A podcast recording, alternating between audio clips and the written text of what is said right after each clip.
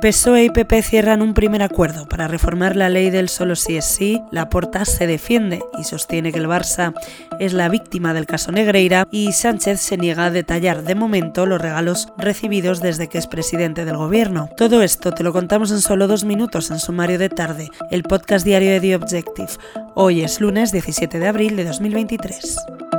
El Partido Popular y el Partido Socialista han alcanzado un acuerdo para reformar la ley del solo sí es sí tras la negativa de los socios de la coalición a apoyar a la ala socialista. La negociación sigue abierta y se espera que ambas partes añadan nuevas demandas. El PP busca añadir la indemnidad sexual de los menores de edad al pacto y corregir los fallos de los que adolece la norma, por la que ya se han beneficiado más de mil agresores sexuales a través de rebajas de penas y excarcelaciones.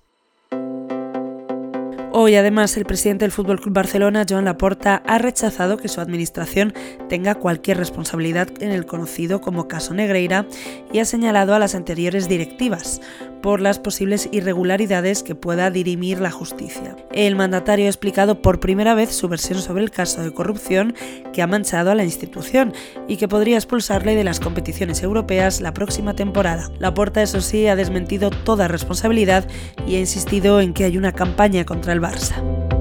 Para terminar, hoy te contamos que Pedro Sánchez se niega a detallar los regalos y obsequios que ha recibido desde que es presidente del gobierno. Lo hará, eso sí, cuando abandone Moncloa. Así lo ha confirmado el Ministerio de la Presidencia tras una petición de información solicitada por un particular a través del portal de transparencia y a la que ha tenido acceso en exclusiva de Objective.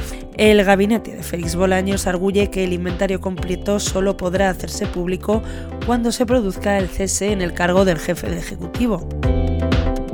Lo dejamos aquí por hoy. Recuerda que tienes estas y otras muchas noticias en abierto en theobjective.com. Volvemos mañana.